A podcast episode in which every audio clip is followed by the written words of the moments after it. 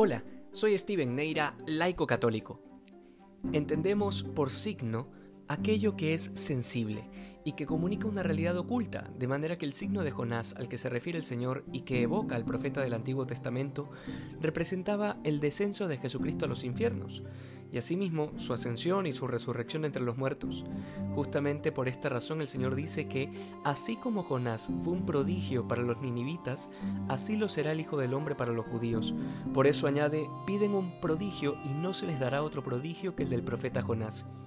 Sin embargo, de toda esta referencia bíblica que hace Jesús, cabe recalcar que después de que Jonás salió del vientre de la ballena, toda la gente del pueblo lo escuchó y se convirtió con sus palabras, evitando así el castigo divino sobre Nínive que implicaba la destrucción de toda la ciudad.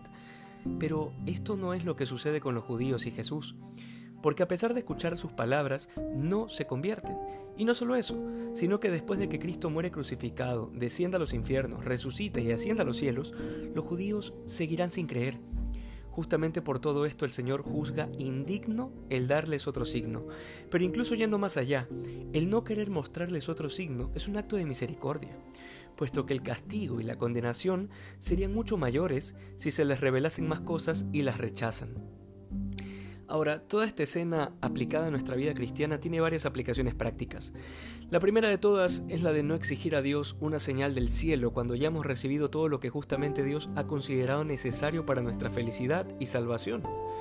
Exigirle a Dios una señal implica asumir que en ciertas ocasiones el Señor no nos da lo suficiente para que podamos obrar justamente o llegar a la felicidad para la cual fuimos hechos lo cual sería un acto tremendamente injusto de parte de Dios. Y de hecho, si en Dios podría caber alguna injusticia, eh, ya no estaríamos hablando justamente de Dios. Ya no sería Dios, porque no puede caber la injusticia en Él. Esta sería la conclusión última a la que llegaríamos pretendiendo exigir signos y señales prodigiosas. Por otro lado, la falta de fe que es la crisis principal de nuestros tiempos, no implica solamente el no adherirse a la revelación de Dios, sino que además entraña una profunda falta de confianza en que Dios de verdad quiere nuestro bien. A veces podemos caer en el terrible error de creer que Dios desconoce nuestra historia o nuestra realidad interior, cuando San Agustín nos recuerda que el Señor es más íntimo que yo mismo. No hay nadie que me pueda conocer mejor que Él.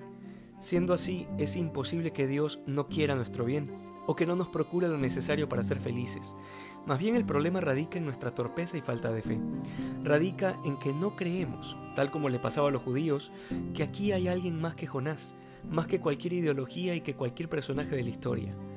Mientras no aceptemos a la persona de Jesucristo con todo lo que implica, seguiremos pidiendo signos para creer. Que hoy seamos más santos que ayer. Dios te bendiga.